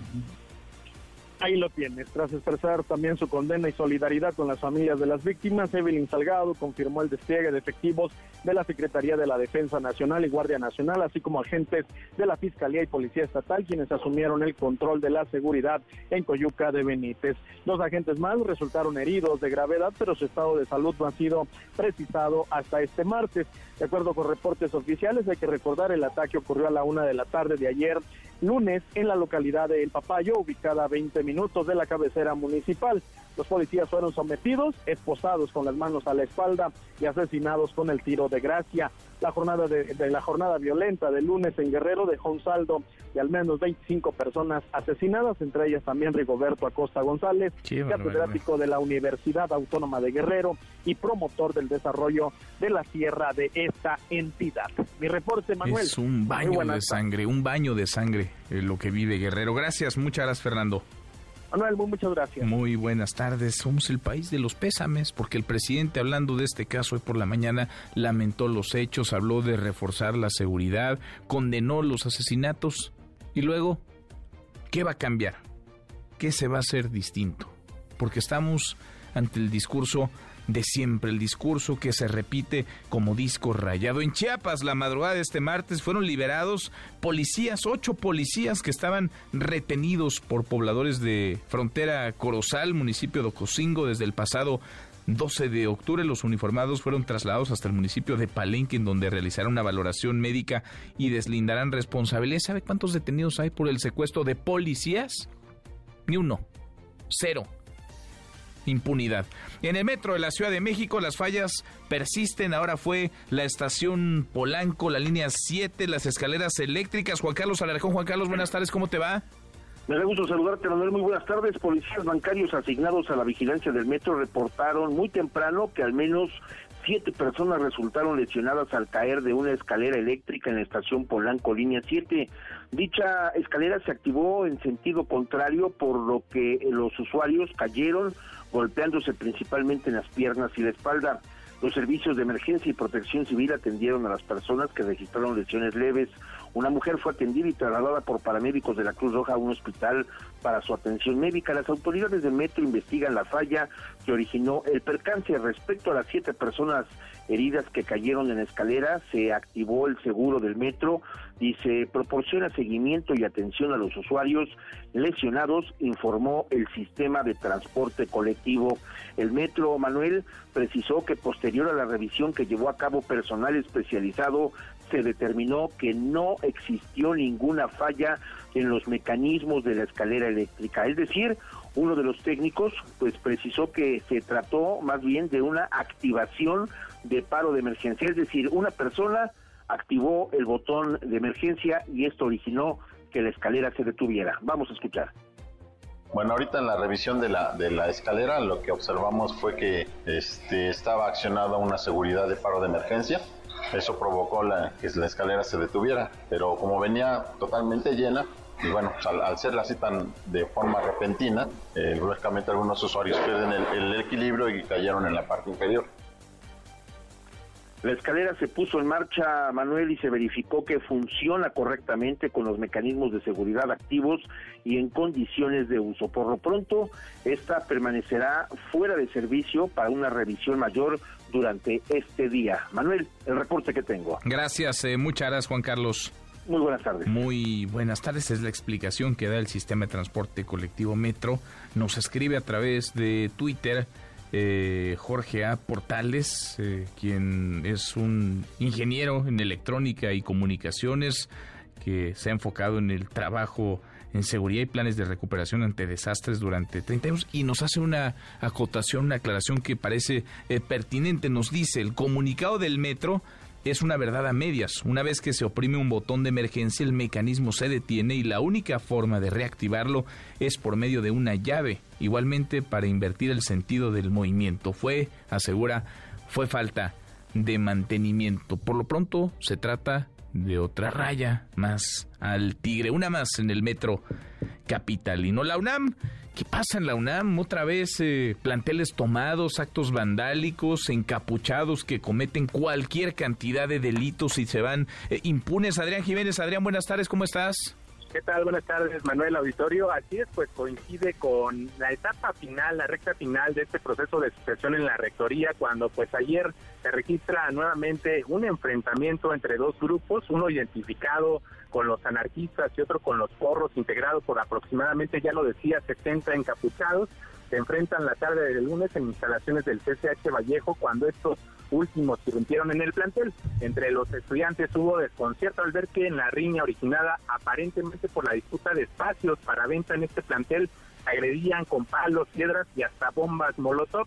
Los alumnos fueron desalojados y las autoridades por la noche, las autoridades universitarias recuperaron las instalaciones tras convocar al diálogo a estos eh, grupos que, que, se pelearon. Se mantienen por hoy suspendidas las clases y se prevé que por la tarde-noche se notifique a la comunidad de esta escuela si reanudan las clases este miércoles. Esto para verificar los daños que se registraron en este plantel. Comentar que continúan los paros. Eh, lo veíamos el viernes pasado en el CCH Azcapotzalco, donde otro grupo de encapuchados toma violentamente las instalaciones, queman o intentan quemar la dirección de este plantel, se mantiene en paro, eh, pues no avanza prácticamente el diálogo y hay que recordar que otras, eh, ayer también la Prepa 7 se va a paro, un grupo minoritario toma las instalaciones y anuncian un paro de 72 horas y estarían entregando esta escuela el jueves en la tarde y se prevé que el viernes estén reanudando las clases. Otras escuelas que detonaron el paro supuestamente por esta plaga de chinches fue la Escuela Nacional de Lenguas Lingüística y Traducción, también la Facultad de Estudios Superiores Cuautitlán en sus campus 1 y 4, la Facultad de Contaduría en Ciudad Universitaria y la Facultad de Estudios Superiores pues son varios planteles los que se encuentran en este estatus de paro o de suspensión de clases. Son, eh, para ser precisos, siete planteles de la universidad los que se encuentran en esta situación, Manuel. Siete y contando, sí, se enturbia la sucesión en la UNAM y sobre todo, y es llamativo e ilustrativo, cómo estos hechos ocurren de manera recurrente, cada vez con más frecuencia, encapuchados que llegan toman la, planteles completos, los cierran, impiden que docentes, personal administrativo y estudiantes puedan ingresar, cometen un rosario de delitos, eh, prenden fuego a las instalaciones, eh, lastiman gente, vandalizan el plantel y se van impunes y no les pasa absolutamente nada. Gracias Adrián, muchas gracias. Buenas tardes, seguimos pendientes. Muy buenas tardes. Deportes con Nicolás Romay en Noticias. Querido Nico, qué gusto, qué gusto saludarte, ¿cómo estás? Igualmente, Manuel, gusto saludarte a ti y a toda la gente que está con nosotros. Martes de Champions League, martes de UEFA Champions League, marcadores al momento.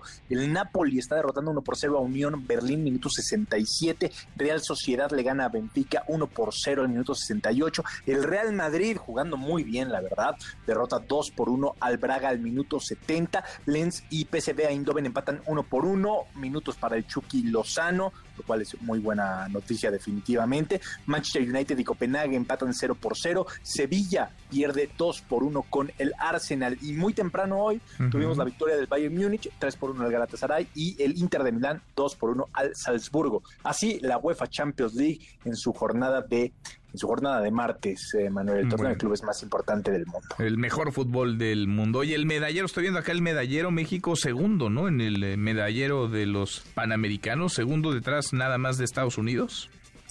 En los Panamericanos de Santiago. 2023. Eh, Entendemos que está arrancando esto, pero sí la delegación mexicana ha tenido una buena participación, un muy buen inicio. Ayer platicábamos con Bernardo de, la Garza en Claro Sports por MBS Radio, que está ahí en, Chile y está muy cerca de, la delegación mexicana y dice que todo pinta para que se superen las expectativas que se tenían. Eh, hacía mucho hincapié en que pues es una delegación maltratada, Manuel, pues en temas de apoyo, en temas de acompañamiento, en temas médicos. Y sí, hoy México tiene 42 medallas en total, Estados Unidos tiene 97, lo cual es totalmente normal porque se despegará Estados Unidos, pero bueno, México va en ese segundo lugar, tiene 20 de oro y Canadá tiene 16 de oro. Por eso, a pesar de que Canadá tiene 48 medallas en total y México 42, las eh, medallas que tiene México de oro le dan el segundo lugar en el medallero. Ojalá se mantenga así. Están arrancando estos Juegos Panamericanos apenas. Eh, terminan hasta el 5 de noviembre, entonces estar muy pendientes. Ojalá, Nico. ¿Y cuántas historias de éxito no estamos viendo ahí? Historias de éxito que se construyen a pesar de los obstáculos que ha puesto la CONADE de Ana Gabriela Guevara.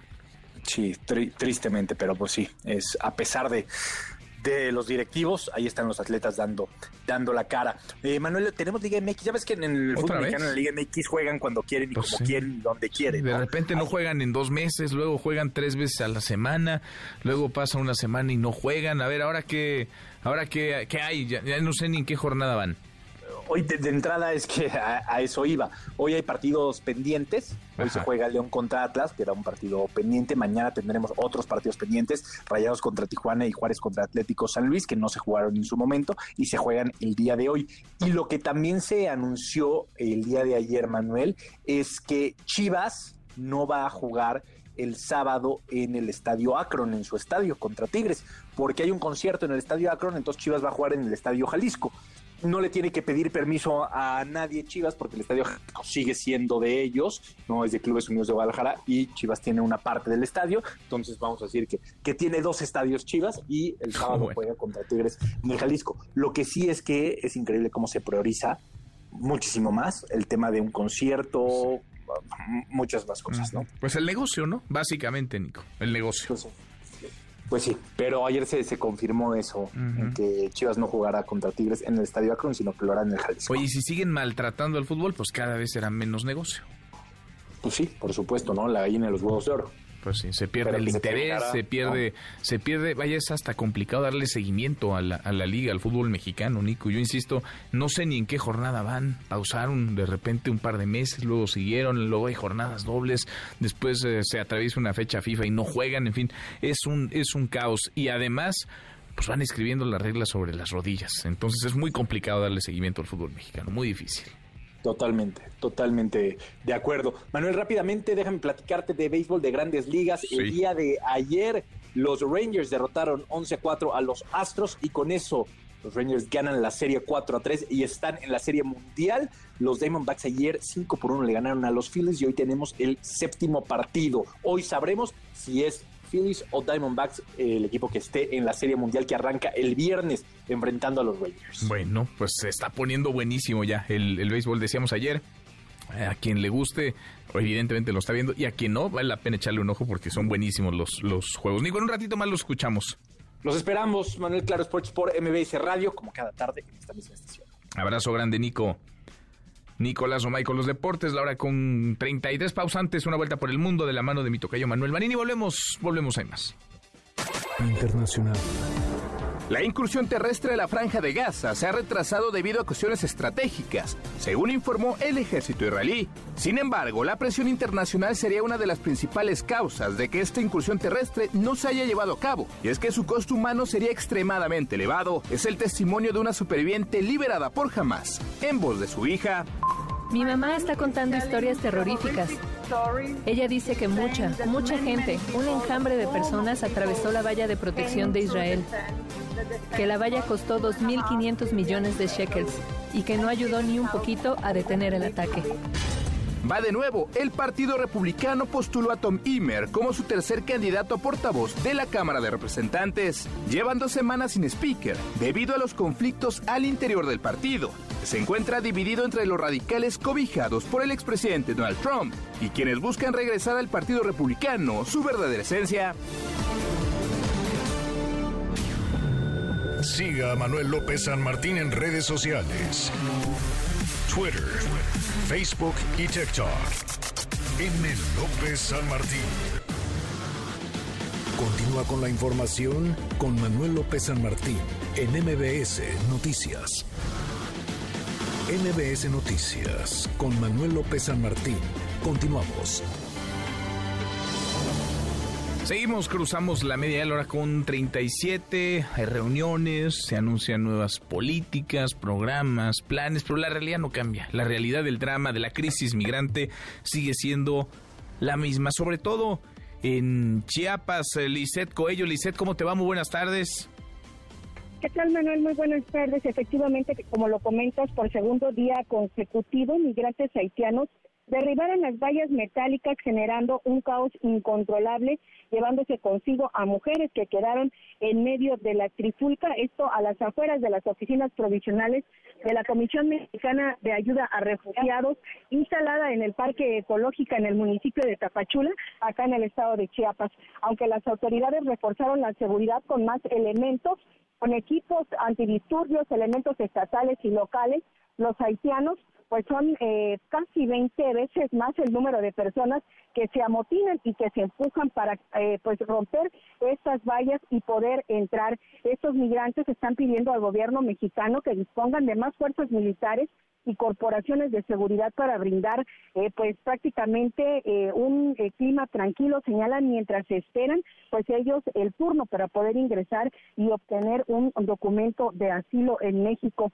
Señalaron que algunos migrantes, principalmente haitianos, se saltan las filas, no respetan estas vallas y bueno, pues hay mucho desorden y caos. En los últimos ocho días se han registrado cerca de una docena de intentos de ingresos a la Comar sin que eh, se logre pues llegar completamente a lo que son las oficinas. Sin embargo, pues los heridos sí están casi a diario ante estos zafarranchos que están provocando estos haitianos y es que señalan pues que algunos ya llevan incluso hasta más de seis meses esperando un turno para poder entrar y tener este documento. Ese sería el reporte, Manuel. Pues es la realidad, más allá, insisto, de discursos, de palabras, de planes, de programas que se anuncian. Esa es la realidad. Gracias, eh, muchas gracias, Lisette.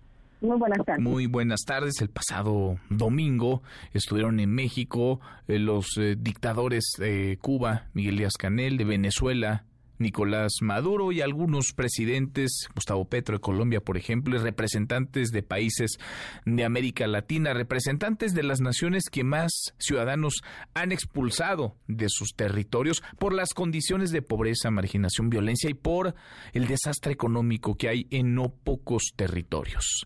La gran mayoría de esas personas, si no es que todas, quieren llegar a los Estados Unidos. Y curioso fue el diagnóstico que presentaron quienes estuvieron en nuestro país, en Palenque, Chiapas, responsabilizando a Estados Unidos del flujo migratorio. Le agradezco estos minutos al doctor Tonatiuh Guillén, excomisionado del Instituto Nacional de Migración, investigador del Programa Universitario de Estudios del Desarrollo de la UNAM. Doctor, muchas gracias. Gracias, eh, Tonatiuh. ¿Cómo estás? Muy buenas tardes.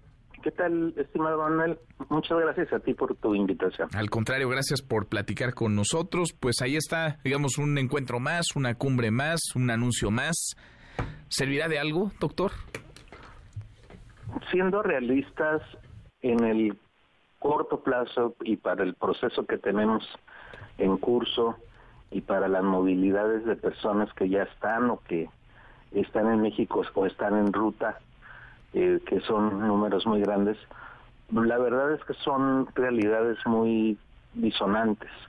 Una es la, la lo que vemos, lo que incluso lo que acabas de reportar desde, desde Chiapas, y otra cosa es pues el discurso que tuvieron eh, los, los las personas, los, los gobiernos en el pasado domingo, que relacionaron la migración con asuntos que no es que esté desconectado, alguna vinculación tendrán, pero están muy ajenos, muy distantes de, de la realidad inmediata, como eh, corregir el bloqueo de Cuba y darle salida de otra manera a esa relación, o, lo mismo con Venezuela, eh, o, o, la cuestión de la deuda que también se manejó, y asuntos de, de ese corte, pero que sin dejar de ser importantes, no nos conectan con las necesidades de la crisis humanitaria que estamos viviendo y que pues en, en, el día a día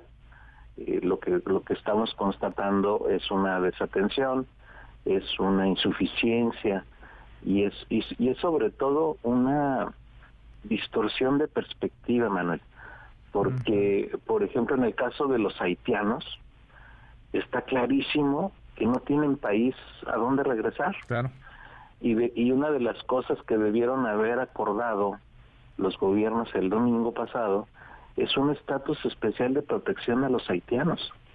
Y, y sin necesidad de que estén pasando ese tipo de tensiones y de penurias en, en, en Chiapas o en otros lugares, porque es, es evidentemente una nacionalidad en, en una situación de crisis terrible. Y algo parecido también podemos pensar para alguna parte de la migración venezolana que está saliendo por millones, o ha salido en los últimos años por millones, el, el caso también cubano que ha despuntado, Nicaragua, que es otro país que tiene una otra crisis tremenda. Entonces, el tono de protección y de estatus especial y de hacer el énfasis en refugio, pues fue el gran ausente. Y, medidas concretas con relación a, a, esta protección, también fuera de la de la de la discusión del panorama y, y, entonces si, si la pregunta es si va a cambiar algo después de la cumbre o no la respuesta es pues no. Pero lo que estamos viendo es que no. Pues no, porque el diagnóstico está equivocado, ¿no? Y con un mal diagnóstico, pues lo que vendrá son malas eh, soluciones, malas eh, salidas a esta crisis, doctor. No, incluso también cuestiones que, que, que hay que reconocer abiertamente. Un, un tercio del actual flujo es mexicano. Sí. Entonces, a ver cómo nos paramos a, a, hacer ejemplo de algo, en migración no, se puede. Entiendo que, según datos de septiembre pasado, eh, los mexicanos fueron solo detrás de los venezolanos eh, la población que más trató de cruzar hacia los Estados Unidos, que, o por lo menos la población que más eh, fue detenida en su intento por cruzar hacia los Estados Unidos. Es correcto el dato de septiembre, pero hay que verlo en el horizonte un poco más amplio y con mucho superamos a los venezolanos.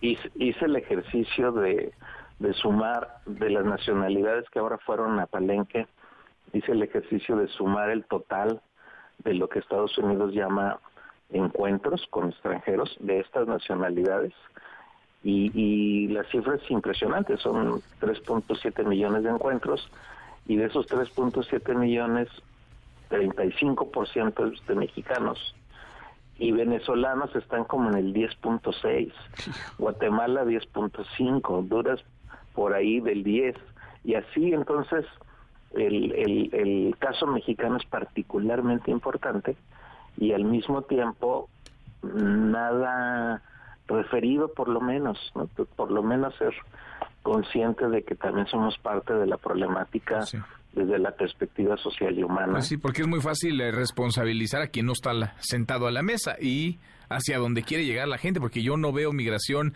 del norte al sur, no veo migración de Estados Unidos o de México hacia Venezuela, por ejemplo, o hacia Nicaragua, al contrario, los flujos migratorios van hacia el norte, Estados Unidos no está sentado a la mesa y le achacan la culpa al gobierno estadounidense, que tendrá sin duda mucho que poner en este tema, tendrá Sí, mucho no, también no, que aportar, mucho, pero, pero así como decir la responsabilidad es de ellos, pues tampoco, doctor. Es correcto. Aunque si quisiéramos solucionar y avanzar hacia soluciones, inevitablemente el camino es regional, internacional en el sentido amplio y necesariamente también con Estados Unidos y por lo menos con Canadá en, en, en una mesa que comparta el diagnóstico, el diagnóstico correcto, que comparta estrategias y políticas y que comparta responsabilidades. Esa, ese, esa mesa, ojalá algún día la tengamos eh, efectivamente operando. Ojalá, ojalá. Doctor, como siempre, qué gusto escucharte, gracias. Muchas gracias, Manuel. Buena tarde. Gracias. Igualmente, muy buenas tardes, el doctor Tonatiu Guillén, ex comisionado del Instituto Nacional de Migración. Pues sí, ¿cómo es que van a encontrar soluciones a esta crisis dramática de migración? Quienes están expulsando de sus países por el colapso económico, por las condiciones de pobreza, de violencia, de marginación. ¿Cómo es que ellos, quienes causan estas condiciones, van ahora a trazar la ruta, la ruta de salida? Manuel López San Martín, en MBS Noticias. Sabemos desde hace rato que la Comisión Nacional de los Derechos Humanos que encabeza Rosario Piedra Ibarra es un desastre, porque ella está supeditada al poder eh, presidencial, porque llegó, digamos, eh, con muchas dudas, y no es que de manera ilegítima, a la presidencia de la CNDH, pero ayer pues ayer se fueron todos los integrantes del Consejo Consultivo de la Comisión, presentaron su renuncia ante el Senado.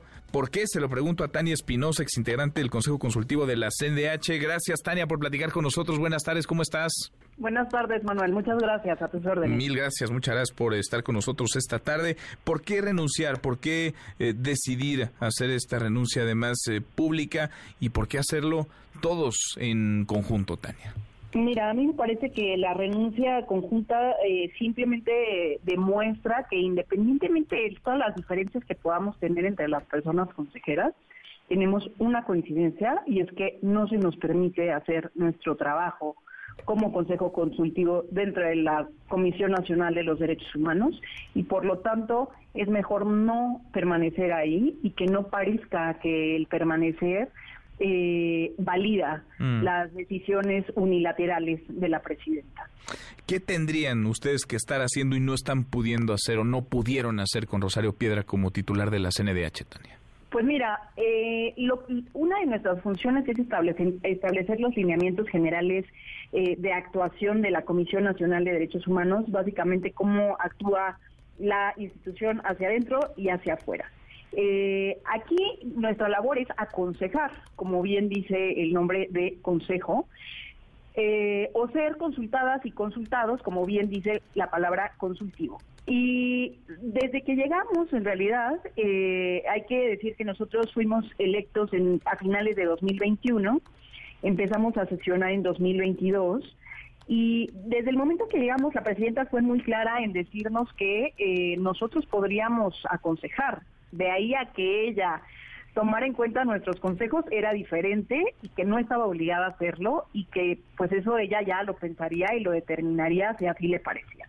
Entonces, desde ahí, eh, pues ya es una posición que básicamente demuestra eh, que no había apertura al, al diálogo o a ser aconsejada, sino que simplemente, pues ella cumplía con sus sesiones de consejo simplemente por protocolo, ¿no? Y porque la ley establece que debe de tener un consejo y el consejo hace otras cosas como, por ejemplo, eh, aprobar las recomendaciones generales. En las recomendaciones generales, no sé si tú recuerdes que hubo este escándalo en algún momento porque la Comisión Nacional de Derechos Humanos emite un comunicado en donde dice que el Consejo ha aprobado la recomendación 46-2022 en donde se solicitaba la transformación del INE. Todo el comunicado hiciera parecer que eh, nosotros discutimos una recomendación sobre el INE. Cuando no fue así, si uno va y revisa el acta de esa sesión, que es pública, puede darse cuenta que esa era una recomendación que hablaba sobre violencia política del pasado y sobre el derecho a la democracia y sí, en dos puntos recomendatorios hablaba sobre el INE, como en muchos más hablaba sobre otras instituciones, pero se decide emitir este comunicado enfocado solamente en el INE, no manipulando la información de toda la recomendación y básicamente poniendo eh, que nosotros aprobamos algo que no se aprobó, Mm. ¿no? Esto se hace al mismo tiempo en que el presidente está peleando con el INE.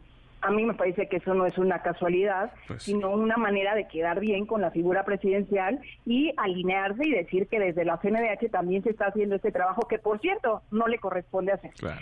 Eh, y bueno, te podría decir que vamos desde eso hasta temas muy simples como el no dejarnos opinar sobre el orden del día, no dejarnos eh, cambiar el, el orden del día, ¿no? Que se incluyeran otros temas en él o eh, ni siquiera ponernos de acuerdo en temas de qué era lo que significaba quórum, que es algo completamente operativo dentro del Consejo. Qué cosa. Pues se queda entonces el Consejo Consultivo eh, vacío, se queda desierto, no tendrá más un Consejo Consultivo la CNDH, no al menos con Rosario Piedra, Tania. Pues está muy difícil porque el Senado tendría que designar a un nuevo consejo. El, el Senado tiene pendientes más de 200 designaciones que yo creo que, eh, pues bueno, la, designación del consejo de la CNH será el pendiente 201. Pues Qué cosa. En fin, y es eh, relevante y tendría que ser muy, muy importante para los mexicanos una CNDH autónoma, independiente, una CNDH fuerte del lado de las eh, víctimas. Gracias, Tania, por platicar con nosotros.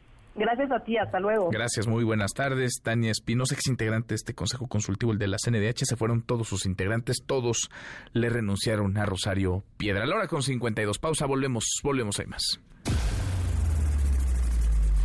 Redes sociales para que siga en contacto: Twitter, Facebook y TikTok. M. López San Martín. Continúa con la información con Manuel López San Martín en MBS Noticias. Ya estamos de regreso. MBS Noticias con Manuel López San Martín. Continuamos. Seguimos cinco para la hora, ya menos nos vamos, revisamos lo último en la información. En tiempo real. El Universal. Otis se intensifica, ahora es huracán categoría 1, está frente a Guerrero. De Alertan por caída de ceniza del Popocatépetl en todas las alcaldías de la Ciudad de México. Comisión en Congreso de Nuevo León da a Samuel García 24 horas para aclarar su solicitud de licencia. MBS Noticias. Extinción de los fideicomisos obedece a una venganza del gobierno, afirma Xochil Gálvez. Con esto cerramos, con esto llegamos al final. Gracias. Muchas gracias por habernos acompañado a lo largo de estas eh, dos horas. Soy Manuel López San Martín. Se quedan con Nicolás Roma y todo su equipazo. Nos vemos como todas las noches a las 10 por ADN 40. Y acá nos encontramos eh, mañana, mañana que será tarde de miércoles. Pásela, pásela muy bien, ya casi es viernes. MBS Radio presentó Manuel López San Martín en MBS Noticias.